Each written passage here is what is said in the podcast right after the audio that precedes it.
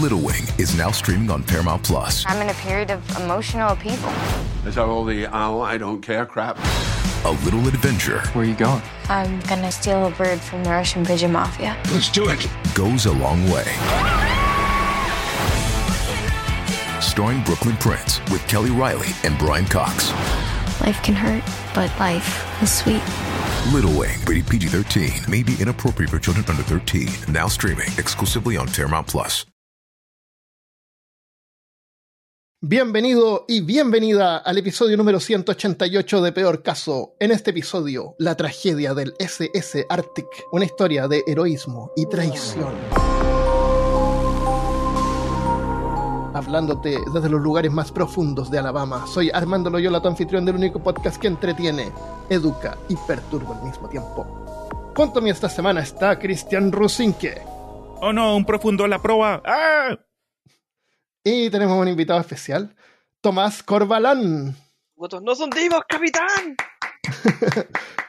Tomás es eh, fans del podcast, seguidor, tuvo la suerte de estar en el nuevo grupo de WhatsApp en el momento oportuno y de tener el computador y headset y todo lo necesario para poder grabar con nosotros. Así que bienvenidos, Tomás. Muchas Welcome, gracias. welcome. Buena.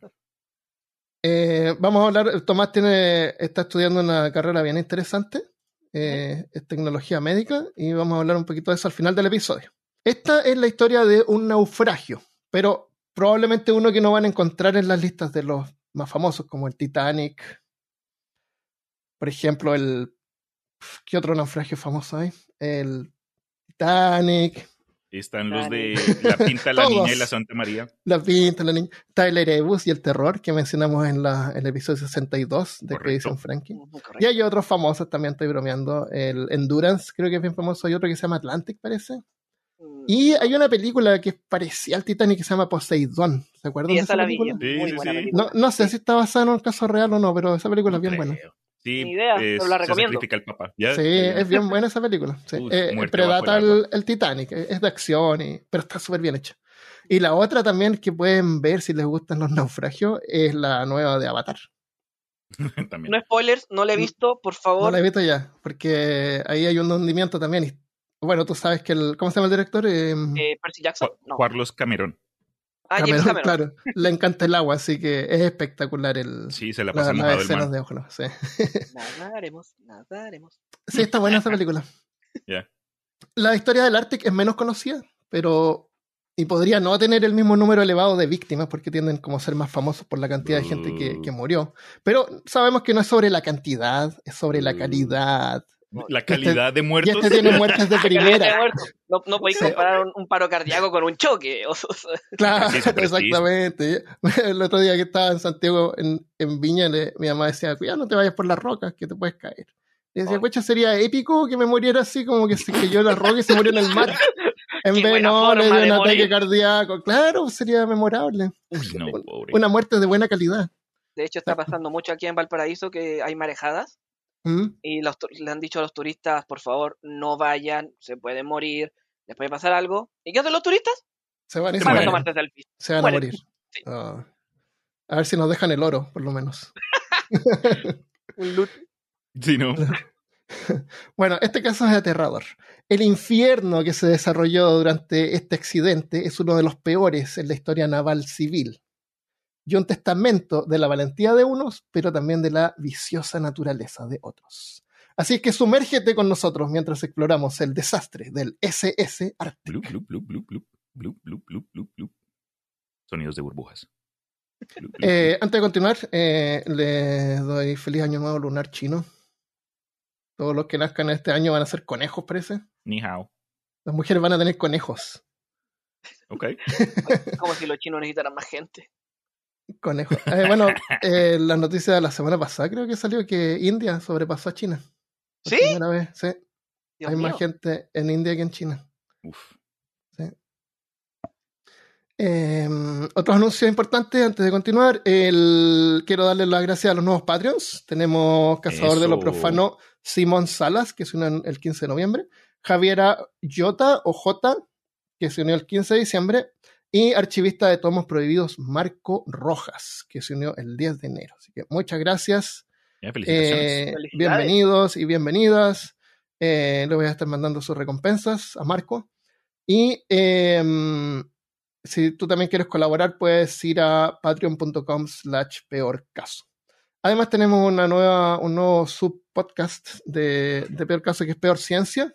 Pueden buscar Peor Ciencia en Spotify o donde escuchan podcasts. Es ahora en este momento episodio de astronomía. Así que si les gusta la astronomía y la física y, y- temas existenciales, eh, les va a gustar esos episodios. Así que los pueden escuchar ahí. Y tenemos también un canal de WhatsApp también donde se pueden unir. De eso vamos a hablar al final del episodio. Eh, démosle con esto. Eh, partamos con una persona. Me gusta partir con una persona, así como para que nos, nos sintamos identificados. Con Willy, que era un chico de 11 años, que toda su vida había padecido una enfermedad que nunca fue identificada.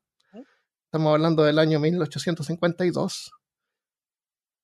Eh, por primera vez sus padres habían pensado que, era, que sería buena idea si viajara con su padre a Europa.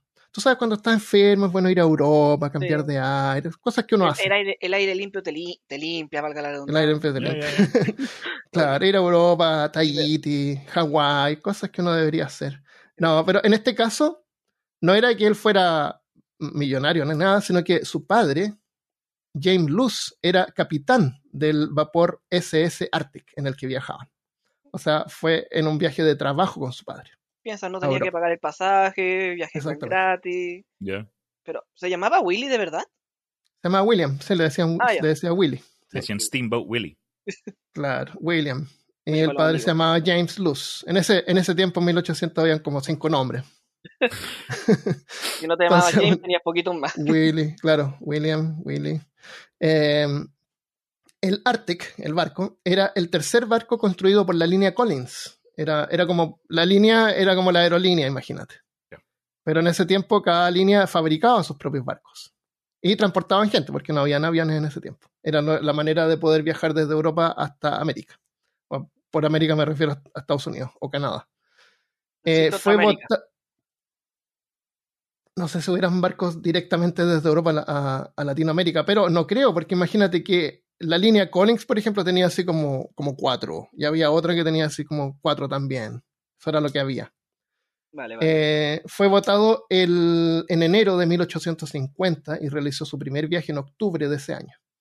Y rápidamente ganó fama por su velocidad, era veloz. La línea Collins tenía también buena reputación. Los barcos estaban bien construidos, eran de madera y tenían gran reputación, que incluso porque habían salvado náufragos. En, el, en 1852, uno de los barcos del, del Pacífico salvó a 16 pasajeros del naufragio del Jesse Stevens, que se había hundido en una tormenta. Eh, pero también había un peso político sobre la compañía Collins. Eh, políticos en Estados Unidos habían logrado pasar una legislación que obliga- obligaba a los barcos de la línea Collins a navegar siempre a la velocidad máxima, ¿Y eso? sin importar las condiciones climáticas Pero, que ponían en peligro el barco. Porque eh, seguramente lo pudieron haber eh, justificado con el tiempo que se podían demorar en, en llegar de un punto a otro, tal vez. No podían bajar la velocidad porque se tenían que demorar, creo que se demoran como poco menos de una semana. 30 minutos para llegar al otro continente o su viaje Claro, gratis.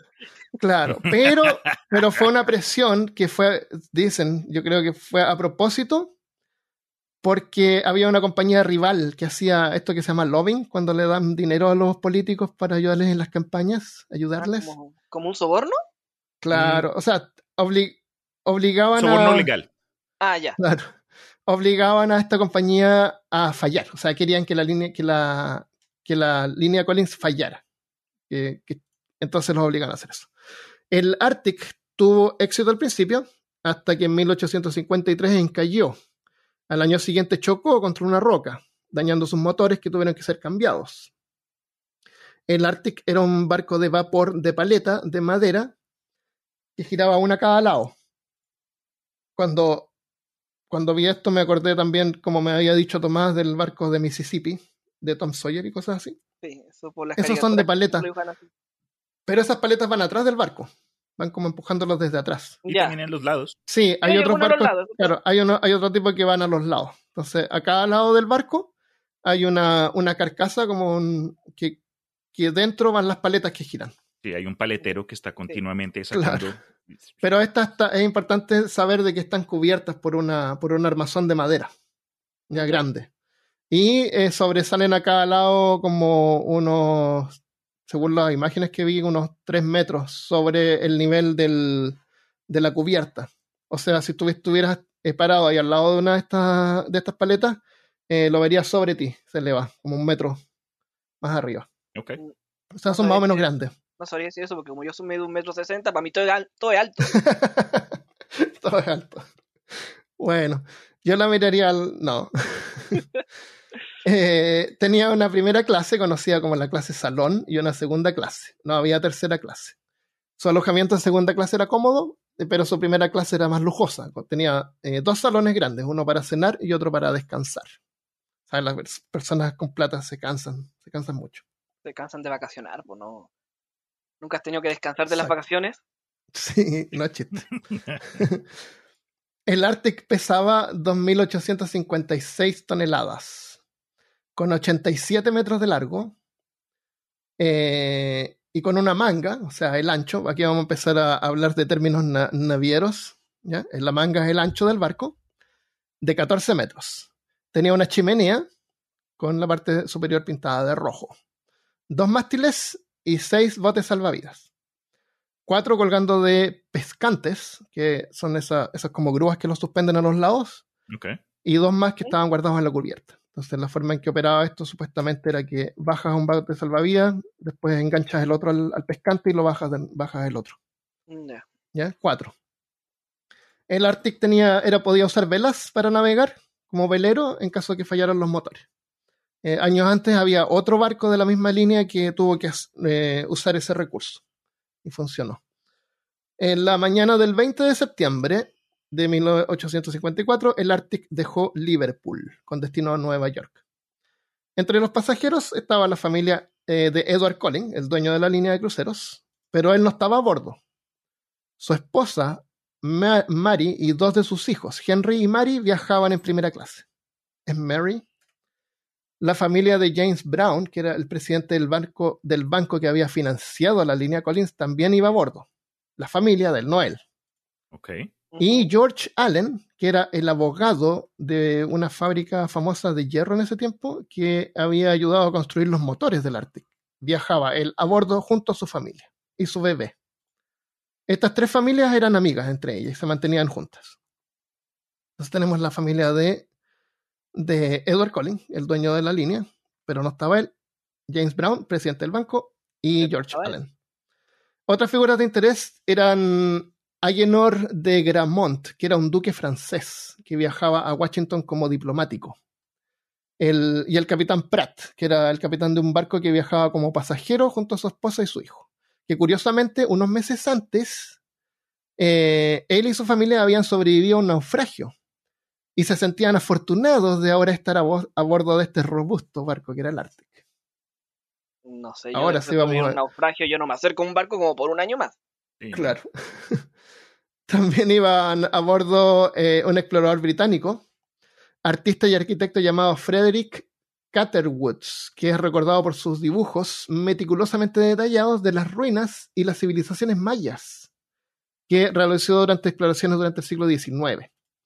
Eh, sus libros fueron bestseller y fueron los que por primera vez introdujeron al mundo occidental la información sobre la civilización maya incluía sus dibujos, que son preciosos. Lo pueden buscar. Frederick Catherwoods, Ca- Cater con TH.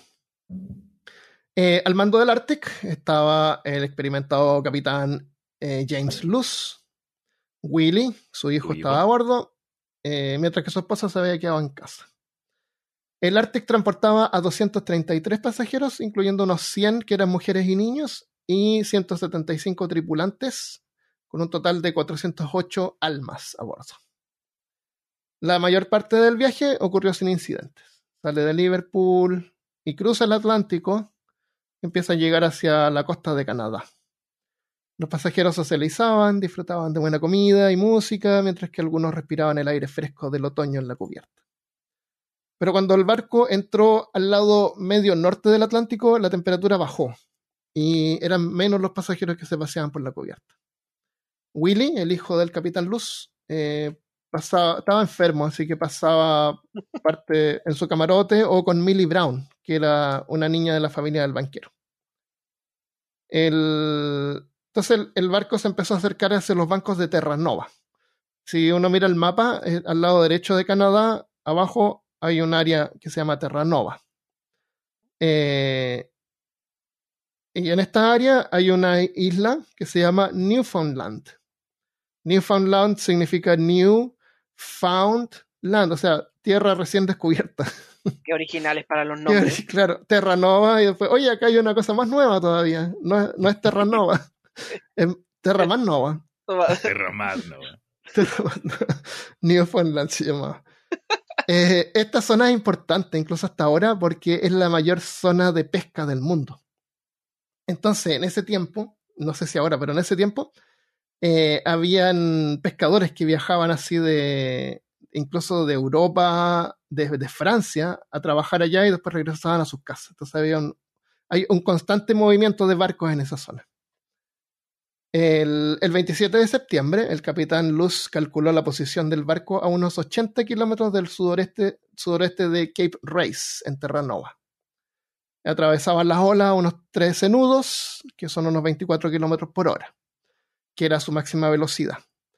Eh, ¿Saben lo que, los que son los nudos cuando dicen que los barcos se mueven por nudos? ¿A nudos? Desconozco completamente velocidad marítima. ¿Quieres que- explicar un poquito, Cristian? No.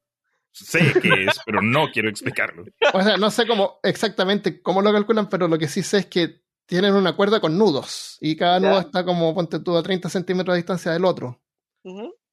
Y, y empiezan a soltar esa cuerda y van contando los nudos que van bajando y, y de ahí, dependiendo de cómo se mueve la cuerda, parece, calculan la cantidad de nudos que va a ser la velocidad del barco. Pero tiene algo que ver con cuerda y con nudos, real, E- real eso, nu- es- eso es nudos reales. Eso es sistema americano, ¿verdad? Que usan cualquier cosa menos sistema métrico. Sí, ¿no? creo. Se inventan cualquier huevonada siempre y cuando no- eviten el métrico. Ya, ya tenemos, ya usamos los brazos, las manos, los pies. Refrigeradores. eh, Oye, pero, pero los nudos igual son importantes. Los, los aztecas usaban nudos también para, en, en un sistema de contabilidad misterioso que Sí. se perdió. ¿Se acuerdan? Sí, eso sí lo recuerdo. Así que nuditos. eh, los nudillos, nosotros usamos los nudillos. Eh, ¿Tú sabes dónde viene la, el, el- que uno compra así 12 huevos, seis- un- una docena de huevos? seis- ¿Por qué no compras 10 huevos? Uno tiene que comprar 12. ¿Por Es qué? porque para, para contar si tú tienes tus cuatro dedos, tienes 12 nudillos. 1, 2, 3, 1, 2, 3, ¿12? Uno, dos, 12 tres. nudillos, sí. 12 nudillos en una mano, sin cortar el pulgar. Entonces usaban la mano para ir contando. Nudos, ¿viste? Eh, bueno, entonces a 24 kilómetros por hora, que era su velocidad máxima, el Arctic se adentró en un banco de niebla. Chan, chan, chan. Y aunque no se podía ver nada alrededor, pronto se darían cuenta que no estaban solos. Chan chan. Días antes, un pequeño barco hecho de hierro había zarpado de Terranova, posiblemente desde la isla de Saint-Pierre, que queda alrededor, con destino a Francia. Este barco era de una empresa pesquera y estaba transportando a pescadores de regreso a su hogar en Francia. Como había mencionado Armando hace poco, obviamente hay mucho tráfico acá, es una área sumamente popular para esta clase de trabajo. Y este barco era el Vest y llevaba unos... Vesta, Vesta, ¿Vesta? Vesta. Ok. El ¿Era el Vesta. mejor? No, Como, como, Ves- como Vespa. y, y llevaba 150 personas a bordo, aunque me gusta más el término de almas, 150 almas a bordo. 50, 50. 50 almas le da un tono místico, poderoso. Sí, sí, sí. 150 El personas. ¿A quién le importa eso?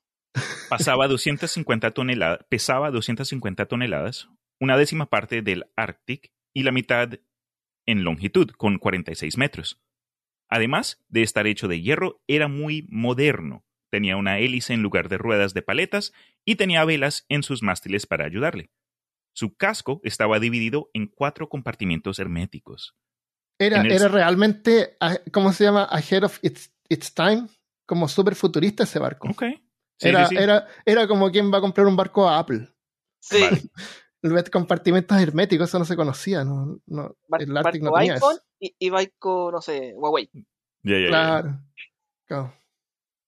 En el segundo día de su viaje, hablando todavía del Vesta, ahora se adentraba en el mismo banco de niebla donde navegaba el Arctic, justo frente a la costa este de Terranova. El 27 de septiembre era un día nublado y frío. El capitán del Arctic no le gustaba estar viajando a esa velocidad con tan poca visibilidad, pero era requerido por los políticos, que le pagaban los subsidios a la línea Collins. Si bajaba la velocidad, iban a llegar más tarde y no le iban a pagar. Así que tenía que mantener esa velocidad. Imagínate, bueno, igual eran 24 kilómetros por hora, pero, pero era lo más rápido que podía ir. En el gran salón, un reloj, indiferente para los pasajeros que conversaban y se reían, marcaba las 12 y cuarto. Afuera la historia era diferente. El capitán Luz y su tripulación se mantenían atentos, mirando entre la densa niebla. En eso, vieron la oscura silueta de un barco acercándose a ellos a toda vela y todo vapor, a una velocidad de aproximadamente 10 nudos, unos 11 kilómetros por hora. Era el pesquero modernizado Apple francés Vesta. un vigía a bordo del Arctic dio la alerta. Dijo, ¡Oigan! ¡Ahí hay algo! El Vesta se acercaba por el lado derecho del Arctic y el oficial de puente tuvo pocos segundos para decidir si giraba el Arctic hacia la izquierda o la derecha. O creo que en términos marítimos eso se, dice que a... Babor o estribor. Precisamente, correcto. En inglés el, hay un lado que se llama puerto. Porque el, barco cuando, cuando, se, cuando está en el puerto siempre está, da el mismo lado hacia el puerto. Ok.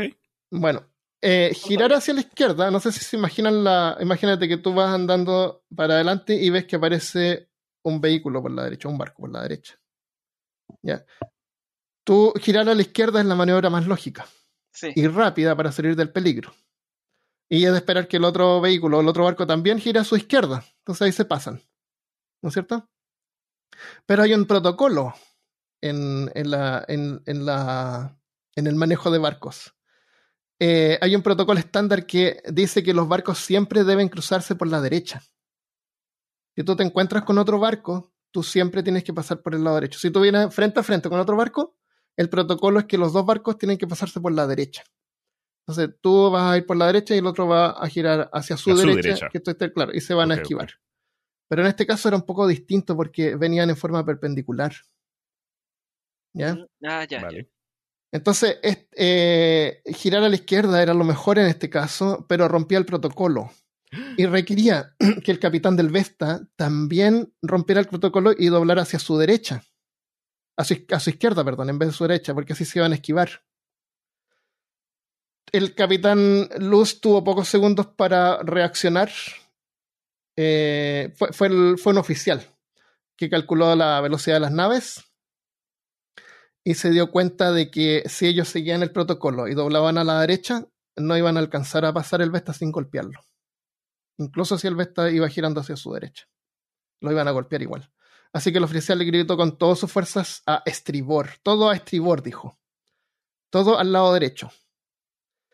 Significa que poner toda la propulsión del barco al lado derecho. La forma en que se movía el Arctic es igual que esos em, overboards que les llaman, que uno se sube y tiene dos rueditas a los lados, esos juguetes que para niños. Ah, los hoverboards, sí, sí, sí. Los hoverboards, sí. No hoverboards, que son como dos ruedas y, un, y una plataforma. Que tú te paras de pie y te echas yo casi, Sí, yo casi me rompí el coxis hace dos navidades que a Natalie, mi hermana, le regalaron uno para, pues, para Christmas y me monté, no, no, no quedé parado por más de dos segundos. Esa cosa fue a todo tiro y, uy, no, el dolor. Uh, hubiera pagado por ver eso. la Natalie no lo grabó. Em, entonces la forma en que eso funciona es que cuando tú quieres ir para un lado, tú te echas el cuerpo y va a hacer que el motor de la izquierda vaya más lento. Okay y el motor de la derecha va más rápido, entonces el artefacto va a girar. De esa misma forma funcionaba este barco. Si tú querías mover el Arctic hacia la izquierda, tenías que poner el motor del lado derecho a todo vapor y apagar el lado izquierdo, porque así iba a empujar desde el lado derecho y el, barco se iba a girar hacia la izquierda. ¿Se entiende? No, pero te creo. bueno, por lo menos tiene dos motores, uno a cada lado. Sí, sí, sí. Entonces, si tú apagas las paletas del lado derecho y quedan funcionando solamente las la de izquierda y quedan funcionando las del otro lado, el barco se va a mover, va a empujarse desde ah, ese ya, lado. Ya, sí, te entiendo. Es que me acordé de Cars y se me enredó todo. Ah. Cuando te dicen que tienes que ir a la frenar a la derecha para ir a la izquierda. Ah, ya. Ahí me acordé. y, y no hablemos de las motos ya. que al revés también. Eh, entonces, eh, el oficial gritó a todo a estribor. En ese momento los motores de vapor, o sea, del lado izquierdo, se detuvieron y el Arctic avanzaba con todas sus fuerzas por el lado, con, con el motor del lado derecho. Apenas se cumplieron las órdenes, los ingenieros subieron rápido a la cubierta para ver qué pasaba. Meanwhile, la tripulación del Vesta vio como el Arctic comenzaba a girar hacia la izquierda, pero quizás en pánico recurrieron a seguir el protocolo, sin reaccionar Pero- de la forma en el que el Arctic estaba haciendo lo suyo. Se mueve, no, no se mueve muy rápido, entonces a lo mejor no hay como tanto tiempo para darse cuenta qué está pasando, y hay neblina y hay pánico. Ya, ya, ya. La neblina, eso también Sí, definitivamente sí. aumentaría. Entonces no los puedo culpar de como que ya hay que seguir el protocolo. Ya. Y empezaron a doblar hacia la derecha. Bueno, ahí Cristian lo va a contar. Bueno, el Vespa, Vesta, perdón, viró para pasar por la derecha, apuntando directamente hacia el Arctic. Si hubieran virado hacia el otro lado, completando la maniobra de la tripulación del Arctic, podrían haberse evitado severo desastre que estaba por venir. Entonces, sí, doblaron a la derecha al encuentro del Arctic. Eh, se dio una nueva orden de giro completo, pero no se llevó a cabo lo suficientemente rápido. El capitán Luz salió a la cubierta del Arctic por la caja de remos de estribor justo a tiempo para ver cómo el Vesta se precipitaba hacia la proa de estribor del Arctic, Uf, justo por encima de la línea de, flot- de flotación. baila. El Baupress, que es un- vamos a aprender de barcos acá. El Baupress, es un- si tú miras un barco de velas, tiene un mástil que se extiende hacia el frente. Sí. ¿Sí? Ese se llama el Baupress. Eh, eso se clavó y atravesó el casco de madera del Arctic y llegó hasta los camarotes de la tripulación, atravesando a uno de los marineros. Uy, qué metal. Imagínate, tú estás en tu camarote ahí tomando cafecito, relajando, tu- son tus 15 minutos de break. Y Y de repente aparece un mástil así, que te sale como un alien por el pecho. Esto no debería estar ahí. estoy como que, uy, no, no creo que, no.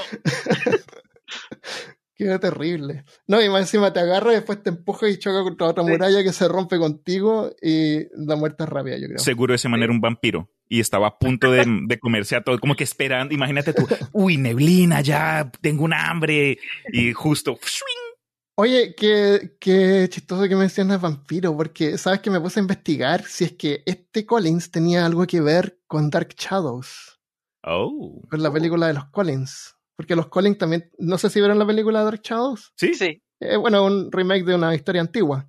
pero se llaman los colis también. Se la llaman los? Collins, claro, y sí. tienen algo que ver No con una naviera, parece que producen. Era una pescadera. pesca- claro, una pescadera, tiene algo que ver con el mar. Sí. Entonces ¿serán, será, ¿estará basado así como en la línea Collins? De, porque era como más o menos de ese tiempo, la- los primeros ancestros. Y curiosamente No, también no hablando de vampiros, Mm. ah, hay una historia famosa de Jorge R. R. Martin que se basa en Mississippi y tiene que ver como que con un vampiro de los Estados Unidos que está naufragando por lle- yendo a Luisiana, creo, Ajá. en un bote a vapor. Entonces, no sé si es, es que hemos, entra- eh, hemos descubierto acá un tipo de género sumamente específico de vampiros y botes a vapor. Don't know. Oye, pero el mismo Bram Stoker, pues, eh, ¿También? Drácula viaja en un barco también. Oh my God, you're right. Ah, están conectados los Yo estoy con los 100% barcos. seguro que en ese barco había un vampiro. Mínimo uno, Sí, ¿ok? Yo creo. Y era un Collins. Willy. Wow, porque. Era oh, Willy el estaba vampiro. Willy el vampiro. Willy el vampiro. Estaba enfermo porque no le daban sangre. Ajá. Ya. Bueno, sigamos con el desastre, porque hay una persona empalada en este momento que nos está escuchando riéndonos. ¿ya? Pobrecito, un paracetamol y para la casa. Claro, déjame terminar de contar para que se muera por fin. el trinquete, o sea, el mástil de adelante, cada mástil tiene nombres. eh, eh, y, y sobre partes de barco eh, hay una parte que se llama el carajo. ¿Saben cuál es el carajo del barco? No, ¿cuál? Donde me han el carajo es esa canastita que va en el mástil más alto donde se paran a mirar. Ah, ¿En serio se llama el carajo? ¿Se llama carajo? Sí. Carajo. Y hay otro que se llama el. Ay, ¿cómo se llama? A la mierda. La punta del el cerro. carajo. y el. Ay, tenía otro nombre chistoso. Ah, sí. Lo- la- los mástiles, está el mástil y tiene como unas cosas que lo cruzan, ¿no es cierto? Sí. Donde Ajá. van colgadas las velas. Right. Esas son las vergas No te creo. Hay familias escuchando este podcast. Bueno, son barcos, pues. son los barcos. Tienen vergas y carajos y, y trinquetes. No te mueras, Tomás. Ahí. No, pensé que era un podcast family friendly. Claro, la verga de estribor, la verga de, de- la verga de popa. ya, el, entonces el trinque- eh, estamos, estamos en el Vesta todavía el trinquete, o sea, el mástil de adelante del Vesta se derrumbó. Cuando fue, porque se, eh, el mástil va tirado por los, los tirantes, van amarrados a la, al bauprés, que es el mástil que se veía enterrado. Ajá. Entonces, con ese tiro, el mástil colapsó. Uf. Y, y se cayó también y se hizo trizas contra el Arctic. Se le pegó por arriba. El Vesta fue torcido violentamente y arrancado del agujero que había creado en el Arctic, mientras el Arctic continuaba avanzando. El Vesta crujía, destrozándose, mientras el Arctic empujaba hacia adelante, a medida que el Vesta se iba dislocando las placas de casco del Arctic, que eran de madera. El Vesta se estrelló contra la parte delantera de la caja de paletas del Arctic. O sea, estamos, el, el Arctic sigue avanzando, se, se empieza a chocar con la caja de madera, Pobre desarticulando parte de la estructura que cubre las paletas. El impulso de avance del Arctic prácticamente no se vio frenado por los daños y continuó avanzando. Era, un barco, más grande, Y excepto- sí, es- excepto para los que estaban ahí mismo en la zona dañada del Arctic. La colisión para los pasajeros se sintió así como una sacudida nomás, no, no pasó mucho. Ah, está temblando. Está temblando. Un maremoto. Un, un-. Inclinándose sobre la barandilla para realizar una inspección apresurada, la tripulación del Arctic notó que la mayor parte del daño parecía estar por sobre de la línea de flotación. El capitán Luz ordenó a un puñado de tripulantes que fueran abajo y verificaran los daños y determinaran si el casco se mantenía seco por dentro. Aunque el Arctic parecía estar bien, a bordo del Vesta la escena era una absoluta carnicería. Pasajeros habían sido destrozados y el, el extremo delantero del Vesta estaba pintado de sangre. Ah, Los pescadores a bordo, a bordo gritaban cuando el barco se inclinó hacia adelante. Aunque el capitán del Vesta trató de, trató de controlar la situación, se lanzó un bote salvavidas en contra de sus órdenes, contra de las órdenes del capitán del Vesta, con 12 hombres a bordo que se apresuraron para ir hacia el Arctic, que parecía más seguro en ese momento. Sea, se escaparon porque el, el Vesta se, se inclinó hacia adelante, perdió toda la parte de adelante ese barco Ok. y se empezó como a hundir así. Entonces se trataron de escapar hacia el Ártic. Mientras el Vesta se alejaba en la niebla, el capitán Luz desde el Ártic vio que el Vesta se hundía rápidamente. Vio la bodega de carga expuesta y el mar entrando en olas. Podía oír a los hombres a bordo del Vesta pidiendo ayuda a gritos. El capitán Luz del Ártic ordenó que los motores del Ártic se volvieran a conectar y que el barco comenzara a girar lentamente hacia estribor y retrocedieran para ayudar a los que estaban a bordo del Vesta, que es un día.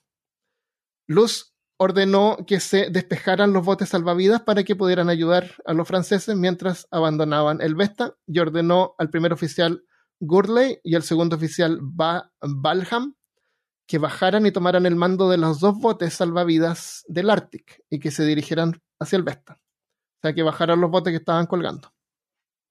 Gurley fue el primero en meter su bote al agua, pero el segundo oficial Balham tuvo retrasos en su lanzamiento. Mientras el Arctic se daba la vuelta, el Vesta volvió a estar a la vista y Gurley avanzó hacia ellos. Para entonces la emoción había atraído a casi todos los pasajeros del Arctic eh, que se apiñaban en la cubierta en la barandilla de estribor del Arctic, por donde habían sido chocados, el lado derecho. Eh, había, no, había pánico, era curiosidad. Había tantas personas en el costado del barco del Arctic que el, el barco empezó a inclinarse unos grados en esa dirección. oh, Oh, no. ¿Me entiendes? Eh, bien. había un agujero eh, justo por la línea de flotación. sí. Aunque no había pánico en los pasajeros del Arctic, el capitán Luz luchaba por gritar sus órdenes por encima del murmullo de la multitud. El bote del oficial Gurley comenzó a distanciarse del Arctic cuando el bote del segundo oficial Valham finalmente comenzó a descender de los pescantes laterales. Las paletas del Arctic cortaban el agua a un ritmo más lento, mientras el barco orbitaba con cuidado alrededor del Vesta pero había algo raro en el sonido de las paletas. Era un sonido que se sentía un poco más profundo. Nadie lo hubiera notado, excepto por el capitán Luz, que conocía muy bien su barco. Se dio cuenta que las paletas se estaban hundiendo lentamente, más y más en el agua. Luz gritó al segundo oficial Balham que abortara el lanzamiento del bote y que volviera a bordo. Pero no- este ya no estaba en el agua. Sí, Estaba, no en el agua, estaba 10 metros recién en el agua. No, Ah, eh, claro, Valham, Valham el que se había atrasado. Entonces, cuando finalmente logró bajarlo, el Luz le dijo que volviera. Súbete otra vez, devuélvete. Claro. Pero, Y pero así lo hizo. Claro. Pero Capi. Así lo hizo y le ordenó que de inmediato que volviera a inspeccionar la proa. Valham agarró a uno de los bomberos, habían bomberos que apagan incendios, Ajá. en la cubierta que estaba en su hora de almuerzo y los dos treparon por encima de la barandilla para ver la magnitud de los daños. Se sorprendieron al ver que la proa del Vesta, o sea, la parte de adelante, estaba todavía empalada en el Arctic y colgando de la destrozada carcasa del Arctic. Había tres agujeros abiertos en el costado y dos de ellos estaban por debajo de la línea de flotación. Estaban dejando entrar agua. El Vesta se estaba hundiendo y ahora el Arctic también comenzaba a hacerlo. El capitán Luz dio tres órdenes en rápida sucesión. La primera, para activar las bombas de achique del barco. Bombas de achique tienen todos los barcos que bombean el agua que se, se te mete al casco. Eh, y comenzar a drenar el agua de a bordo. La segunda, para tapar los agujeros desde el interior con carga y colchones. Y la tercera, para bajar una vela de lona sobre el agujero desde el exterior. Un marinero llamado Lalo se encargó de la lona. las, bombas de- las bombas se encendieron casi en un instante rociando agua de mar por toda la cubierta y hacia abajo por los costados. Las otras dos órdenes fallaron miserablemente. El daño estaba ahora demasiado bajo el agua para que la tripulación pudiera taparlo desde adentro.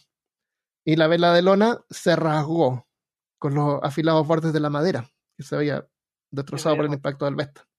Ok. No es que la, bueno, a lo mejor hubiera ayudado a ralentizar un poco el, el drenaje, pero en ese momento el capitán Luz se dio cuenta de que ya no era posible salvar su barco. Y el Arctic, como a casi todos los demás barcos de esa época hasta 1912, no tenía suficientes botes salvavidas para todos a bordo. Tierra firme estaba a cuatro horas de distancia. Y alcanzarla antes de hundirse era ahora la única esperanza del Arctic. Oh, no. Oh, no. Esto, O sea, esto me recuerda a... y tiene relevancia, no estoy desviando el tema, pero esto me recuerda a un chiste eh, que les voy a comentar a, a continuación, pero está en inglés, o sea que ayúdenme con su paciencia. qué misterioso. Dice, ok. inglés, en inglés. Y está en inglés y porque no, no tiene sentido en español. Eh, dice así: Michael Ah. Jackson was in the Titanic, and the Titanic hit the iceberg, and the captain said, um, "Everybody to the lifeboats." Y Michael Jackson dice, "What about the children?" Y el- de Michael Jackson. Y el capitán le responde, "Screw the children." Y Michael Jackson como que mira a la izquierda, mira a la derecha. Do we have time? Ya, explícalo en español mientras voy a buscar Porque screw, screw, uno, uno no se puede decir en español, como que a joder a los niños. En fin, era un, un chiste pedofílico. Sí, y mucho. Pero sí, por ahora entonces sabemos que hubo un accidente, murieron los vampiros, eh, se chocaron los dos botes, uno comenzó como que darle la vuelta al otro, pero el capitán del, que, del bote que pues todavía estaba medio bien, se dio cuenta que pues también estaba en un, Jodido. Sí estaba jodido, estaba en una situación algo precaria. Entonces creo que, de acuerdo a lo que nos contó Armando, la única opción para el bote sobreviviente era tratar de llegar a tierra. Entonces, Pero- ahí. ¿Llegaron o no alguna llegaron? forma- De alguna Mi forma el Arctic tenía que hacer cuatro horas para llegar a tierra. Ya, correcto. Yo, di- yo digo mi plata hasta que no llegan, pero la verdad no sé. Entonces, mi, A plata- todo vapor. Sí, llegaron y, y sobrevivieron todo y se terminó el episodio. no, mi dinero es que usaron los, los, los colchones de, de la segunda clase. No usaron los de primera clase. Pero faltan colchones, no importa, no podemos usarlos, son de lana de oveja calva, no sé. De oveja de segunda, de ovejas negras. Eh, claro, esa era la única opción, poner el, en la máquina todo vapor y tratar de llegar lo antes posible, por lo menos acercarse lo más posible a la costa, antes que se hundieran. Entonces, mientras el Arctic se preparaba para emprender esa carrera loca, Luz ordenó a la tripulación que hiciera una señal al barco del oficial en jefe Gurley para que regresara rápidamente. Gurley era el que había primero, primero Sí. logrado haber bajado, Eh, pero el bote de Gurley ya había desaparecido en la niebla, no se veía. Yo me escapo, yo quiero vivir. la tripulación del Arctic. Eh, En este caso, por lo que veo, la mejor opción que tú tienes para sobrevivir es mantenerte juntos. No irte en un bote solo. No vas a sobrevivir solo en un bote. Eh, a, a pesar de que estaba solamente cuatro horas de, de la costa y es una zona de. Bueno, dejaron atrás el barco de Gurley. Oh, no, lo dejaron. Oh, Pero Ah, Luz claro. estaba convencido de que Gurley saldría adelante de alguna manera. Pero fe. no, Gurley y sus hombres nunca más fueron vistos. ¿En No, serio? ¿En serio? Eh, se perdieron en la niebla y no sé, Uy. empezaron a remar por el otro lado. Para la El. Arctic, el Arctic también había dejado atrás al Vesta, pero no había nada que el Arctic pudiera hacer para ayudarlos en ese momento. O sea, era salvarse ellos. Sí, claro, ellos también tienen un problema, tienen que priori- Claro. priorizar lo suyo. Si el conocimiento del Capitán Luz y la tripulación del Arctic, sin, sin el conocimiento del Capitán Luz y la tripulación del Arctic, sin embargo, un bote salvavidas del Vesta se había acercado al Arctic cuando éste aceleró. Un bote salvavidas venía cerca del, del Arctic. ¿Y ellos no se habían dado cuenta? No, se habían dado cuenta y ellos Fuck. aceleraron. Y eso causó que el, bar- el bote de los franceses fuera arrastrado por debajo de la rueda de Pero- rigor, Dios mío. donde se hizo pedazos, Mm. junto con todos menos uno de los ocupantes. Uno se salvó. Ah. El, parece que en este punto la, la cubierta de la caja de paletas se había roto de ese lado porque los cuerpos de los que estaban en el bote salvavidas quedaron atascados en la rueda de paletas durante varias rotaciones. No te creo. No, por favor. antes de saltarse, antes de caer al agua. Esta fue una visión horrible para los pasajeros del Arctic. Pero lo que no sabían era que lo peor estaba todavía por venir. Pero, ¿pero qué es eso? Peor que eso. Los marineros del Arctic arrastraron a los únicos franceses sobrevivientes a bordo, al único. El Arctic dejaba atrás el lugar del accidente mientras continuaban los esfuerzos para mitigar los daños del barco. El carpintero del barco, el barco tiene carpintero, bombero, tiene todo, Sí. médico. El Vampiro. carpintero, vampiro. El carpintero fabricó un andamio rudimentario sobre el costado e intentó tapar el agujero manualmente. Y el capitán ordenó que se aligerara el peso de la proa dañada para ver si podía subir un poquito de la, de la línea de flotación. La tripulación arrastró las anclas y las arrojó por el costado de babor, soltándolas con cadena y todos. Soltaron las, las anclas los pasajeros fueron conducidos al cuarto de, de, de babor de popa, o sea, como al lado izquierdo de atrás. para mantener, para aliviar el peso en la parte de adelante de la derecha del, del barco. Eh, lentamente el Arctic no estaba, lamentablemente el Arctic no estaba construido con secciones herméticas como el otro. O sea, el agua que había entrado ahora fluía hacia la popa, porque le pusieron el peso hacia atrás. Entonces empezó a ponerle peso en la parte de atrás Ya. eh, donde el peso había sido desplazado. Las bombas continuaban manteniendo más o menos controlada la cantidad de agua, pero no completamente. eh, había más agua entrando que la que salía. Además de las cuatro bombas de achique del barco, eh, el, el Arctic tenía bombas manuales que debían bombearse manualmente.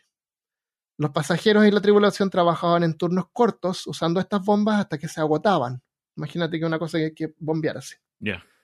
las bombas cuando te tocaba tu turno de nuevo y agarrabas la, la manija esa de la bomba para bombear, estaba pegajosa con la sangre de las manos ampolladas de las personas que habían estado ahí antes. Oh.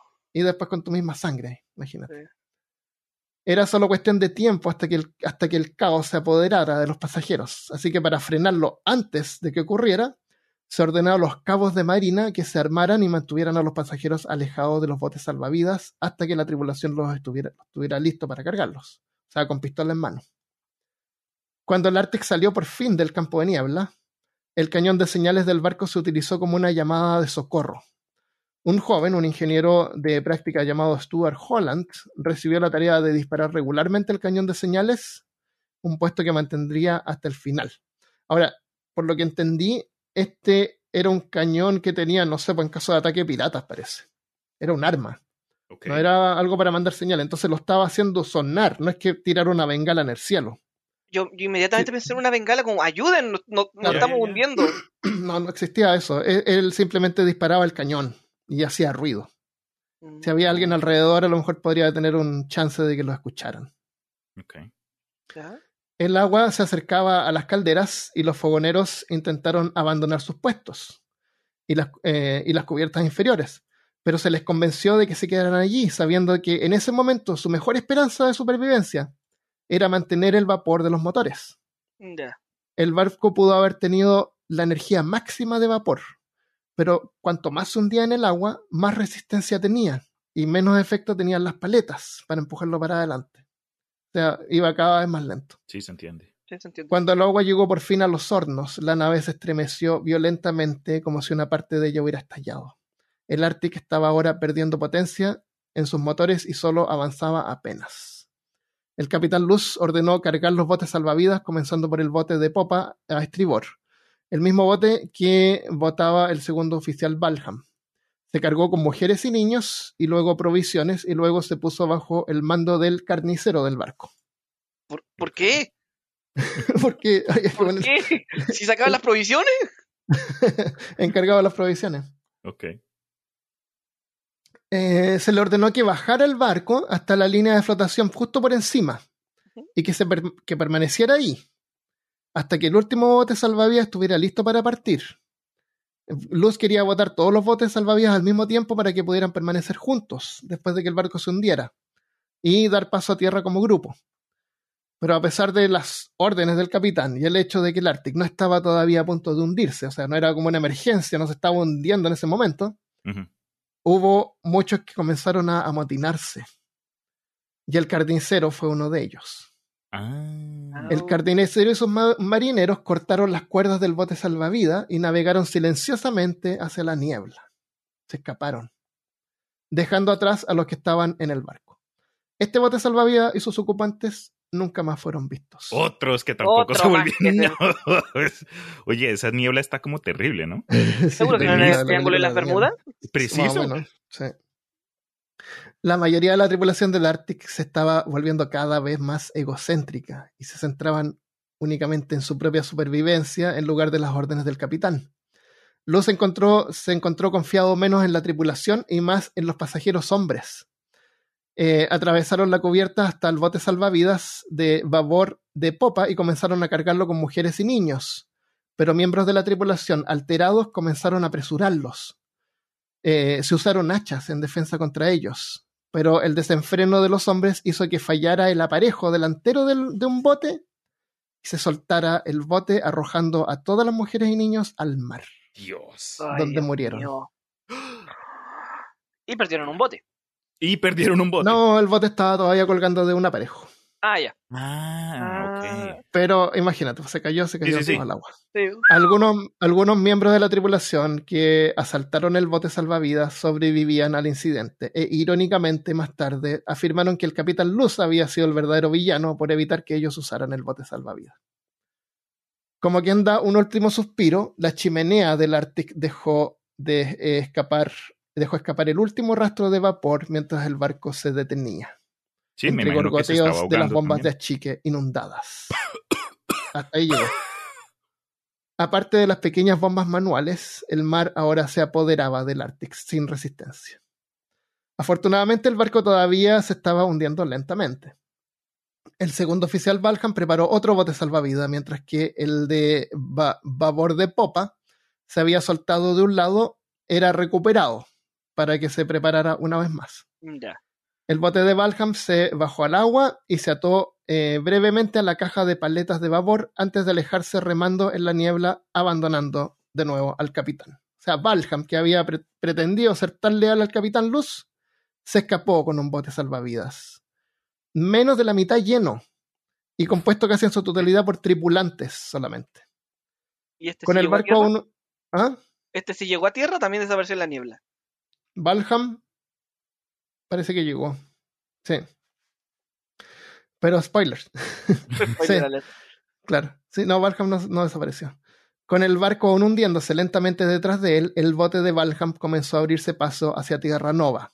Ellos, en vez de ir a la niebla, fueron hacia tierra. Eh, era Valham, que era como segundo oficial, entonces a lo mejor era una persona más experta que el carnicero. Puede ser. Eh, eh, en, en términos de navegación, me imagino que el carnicero era experto cortando carne. Un kilo de chorizo, por favor. Pero, Me da un cuarto de piernita. humana, a pesar de que el, Jesus Christ. a pesar de que el capitán le gritaba órdenes de detenerse para al menos recoger a la gente que había caído al agua y todavía estaba con vida, Valham los ignoró. Pasó entre medio de gente que luchaba por sobrevivir. Uy. Uy. El bote salvavidas de vapor de popa, que había sido recuperado, estaba ahora cargado nuevamente con el resto de mujeres y niños. Aunque no antes que estallara una, una, una pelea entre el capitán Luz armado con un mazo y un marinero armado con un cuchillo. El capitán Luz ganó esa pelea. Esto me imagino que una película deberían hacer esto. Sí. El capitán Sí, Luz peleaba con sí. un mazo. Pero mientras trataba de proteger el bote salvavidas, fue asaltado una vez más por hombres cobardes que torpemente tropezaban entre ellos y se caían al mar. Imagínense como el Left 4 Dead, así los zombies que se tiran como hordas. abajo, a saltar un barco. Sí, ¿no? Sí, qué horrible. Claro, tienen un trabajo. El bote fue soltado y algunos de los hombres que subieron a bordo se adelantaron en la niebla, dejando atrás el Arctic y su honor. El duque francés de Gramont, ¿se acuerdan que iba en un viaje diplomático? Ah, cierto, había, había, había El- gente- Que había uno que haya sobrevivido a otro. Claro, saltó por la borda y logró subirse al bote salvavidas. Su supervivencia se convertiría en una controversia que le pesó por el resto de su vida. Uy. Supuestamente quedaban dos botes salvavidas y Luz dirigió su atención a prepararlos. Eran más pequeños que los que ya se habían escapado, pero para el horror de Luz se encontró con que uno de, de los últimos botes salvavidas ya había sido secuestrado por el ingeniero en jefe del Arctic, quien había reunido a sus amigos, provisiones y cosas importantes como cajas de cigarros y las pistolas del barco. Se habían escapado en silencio mientras la atención se centraba en el bote salvavidas de la popa. Entonces solo quedaba uno. Solo queda Sí. uno. Qué horrible debe ser para el capitán Luz, eh, frustrante que la gente no siga las órdenes. Más se que eso te das escapen. cuenta que te, que te traicionan y te dejan ahí nomás. La- las mismas personas que te habían hablado con, con, eh, con respeto y habías considerado Sí. que eran personas que Tu tú puedes confiar, cuando las cosas pasan, algunos se desesperan y actúan de esa manera. Algunos, no todos. Eh, a medida que el bote se alejaba, incluso también se negaron a recoger a los nadadores del agua que estaban cerca de ellos. A pesar de que el bote también estaba parcialmente lleno, no estaba completo. Eso fue un golpe en el estómago para el capitán Luz. Cinco de sus botes salvavidas del barco ya se habían ido y ni una sola mujer o niño había sido salvada. Ahora, al principio dije que habían cuatro botes, parece que habían seis. Las familias de Edward Collins, George Allens y James Brown todavía estaban a bordo, al igual que Willie, el hijo del capitán Luz, y casi todos sus oficiales, ingenieros y marineros lo habían abandonado. Con un solo bote salvavidas, el capitán Luz decidió que el mejor curso de acción ahora era construir una balsa con partes removibles del barco y usar el último bote salvavidas como plataforma en el agua. O sea, una balsa colgando desde el bote para que cupiera más gente. Eh, quitaron las perchas de los mástiles, que sabemos que se llaman vergas. Eh, se desprendieron las puertas de los. Oye, iba a poner verga, pero dije no, porque voy a tener que, que explicar eso y es muy cochino, así que voy a ponerles perchas. pero fue igual lo hicimos ya. Y se llevaron los escombros que pudieron encontrar eh, al punto más bajo de cubierta. El lado de babor de popa del barco, o sea, atrás a la izquierda, para empezar a ensamblar la balsa. El daño había producido que la proa de estribor. eh, el daño se había producido en la proa de estribor, o sea, al lado derecho de adelante. Pero el peso de todos los pasajeros y la tripulación desplazó el agua que fluía libremente hacia, la, hacia atrás ahora. Y el barco se estaba como hundiendo en esa dirección. La balsa era la última esperanza para los que estaban a bordo. Pero a pesar de todo, los que quedaban en el Arctic se dividieron en tres facciones distintas estaban aquellos que fueron leales al capitán e hicieron todo lo posible por salvar a otros y construir un medio de escape. El segundo grupo era en su mayoría pasajeras, incluidas las familias Collins y Browns, que aceptaron sus destinos y rezaban en silencio, suplicando a Dios por la salvación. Y el tercer grupo, que parecía disfrutar del caos, había saqueado el gabinete de licores y se había emborrachado. Con violencia le quitaban los chalecos salvavidas a los demás e incluso al ver una oportunidad para hacerlo, para hacer lo que quisieran sin consecuencias, hubo algunos que intentaron violar a las mujeres. Oye, ¿cómo? ¿Qué, qué clase de persona en una situación así de pánico, obviamente emergencia, como que su último pensamiento es, quiero sacarme un polvo más, por lo menos, a- a cual- eh, eh, bajo cualquier condición. Na- nada de para tratar, un grupo no de querían incels. sobrevivir, nada No. de salvarse, dejar una nota. Mi querida Gwendolyn, estoy yo acá hundiéndome. De, cuídame a los niños. del nombre antiguo. Pero igual el instinto humano sobre eh, el instinto más primordial es, es reproducirse. Pero Ah, viejo, tenés intentar razón, reproducir con una sí. persona que se va a morir. Sí, exacto. A lo mejor la mujer, claro, a lo mejor estaban ayudando a la mujer, querían dejar un, un Ay, futuro, estaban ayudando. querían dejar su semilla Para futuras No. generaciones. Tal Claro. vez sean tritones. Claro. Eh, es casi seguro que hubieron asesinatos en estos minutos finales, mientras la gente peleaba y los pocos caballeros que quedaban defendían agresivamente a las mujeres. El Arctic, que había estado resistiendo su destino durante más de cuatro horas, ahora comenzaba a perder su estabilidad y se tambaleaba, rodaba y se giraba a medida que se adentraba más y más en el mar. A pesar de las terribles acciones de unos, algunos héroes prevalecieron cuando el barco entraba en sus momentos finales. El cuarto oficial Francis Dorian permaneció leal junto al capitán Luz hasta el final, defendiendo el bote salvavidas que eh, usaba en la construcción de la balsa y asegurándose que no fuera robado. El aprendiz de ingeniero Stuart Holland todavía estaba disparando el cañón de señales con la esperanza de que fueran escuchados, y se hundiría con el barco haciendo eso. Sus últimas palabras fueron supuestamente para el capitán pidiéndole que le hiciera saber al mundo que al menos un hombre permaneció en su puesto. No. Una de las dos azafatas del barco, una mujer llamada Anna Downer, todavía no era Drowner, era Downer, todavía estaba trabajando en una de las bombas manuales del barco, con sangre chorreándole por los brazos. El capitán Luz le dijo que en realidad podía dejar su puesto y que ya no valía la pena hacer funcionar esas bombas, que el barco se estaba hundiendo demasiado rápido. Pero ella dijo que mientras sus brazos siguieran funcionando, se mantendría junto a esa bomba. Downer se hundió con el barco. Uf. Uf, una, héroe, una heroína. Sí. Cuando la balsa casi terminaba, cuando la balsa estaba casi terminada, el grupo de sinvergüenzas vieron la oportunidad y se precipitaron sobre la balsa pisoteando a los que todavía estaban construyéndola. Algunos de los cuales se lanzaron sobre la balsa fueron derribados con hachas, pero la balsa se soltó del barco con varios sobre ella. El el bote del cuarto oficial Dorian también fue finalmente alcanzado por los rufianes. Con todos los medios de escape ahora exhaustos, el capitán Luz hizo sus rondas finales, se despidió de los pasajeros mientras les repartía algunos chalecos salvavidas que todavía quedaban y compartió un momento con las familias Collins, Browns y Allen. Los niños de estas familias se aferraron a sus madres llorando, mientras todos comenzaban a rezar. Finalmente el capitán Luz fue a la cabina de su hijo, que estaba acostado en cama enfermo, y lo acompañó hasta el puente. El capitán Luz no vio ninguna posibilidad de supervivencia para ninguno de los dos, y esperaba que él y su hijo esperaran tranquilamente allí hasta el final. Once años tenía el chico. El Arpis cayó por la popa, o sea, por la parte de atrás, se hundió rápidamente. Los pasajeros que aún estaban a bordo fueron arrojados en montones contra la chimenea, mientras que Stuart Holland disparaba el cañón por última vez. El Arctic gimió cuando sus cubiertas inferiores fueron voladas y su popa se elevó en el aire.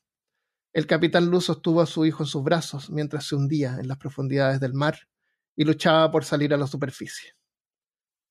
Finalmente lo logró, pero golpeado por escombros fue arrastrado hacia abajo, una vez más perdiendo a su hijo de, su lado. Cuando resurgió en el caos sobre el lugar del naufragio, vio a su hijo a la distancia y comenzó a nadar hacia él. Ahora el Arctic se había hundido por completo, dejando en la superficie a algunos pasajeros que luchaban por sobrevivir en medio del infierno. Entre ellos estaba el capitán Luz, que logró resurgir una vez más y entre el caos del naufragio logró ver a su hijo a la distancia. Mientras nadaba hacia él, desde el fondo marino, otro, pro otro problema estaba por emerger. ¿Otro más?